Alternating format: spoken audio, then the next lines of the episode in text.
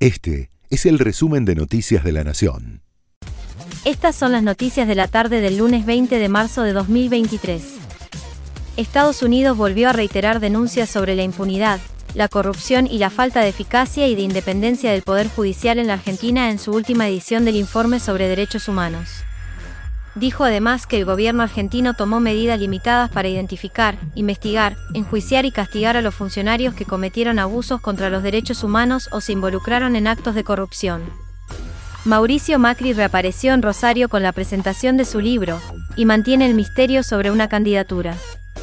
El expresidente visitó la ciudad santafesina y se reunió con el intendente Pablo Hapkin, en tono de campaña, criticó a la gestión de Omar Perotti y pidió un acuerdo nacional para combatir el narcotráfico.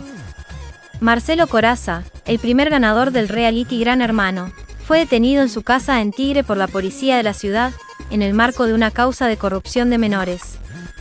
Fue uno de seis allanamientos, parte de una investigación que comenzó a fines del año pasado luego de una denuncia presentada ante la Procuraduría de Trata y Explotación de Personas.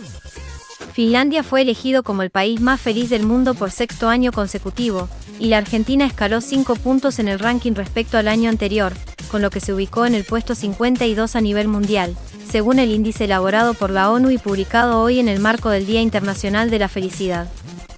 Finlandia encabezó el ranking, que tienen los primeros puestos a Dinamarca, Islandia, Israel y Países Bajos. Lionel Messi arribó a la Argentina junto con su familia para jugar los dos partidos amistosos que tiene previstos la selección nacional. Más temprano habían llegado Dibu Martínez y Emiliano Buendía. El domingo llegaron Enzo Fernández, Nicolás Tagliafico, Nicolás Otamendi, Rodrigo de Paul y Thiago Almada. Este fue el resumen de Noticias de la Nación.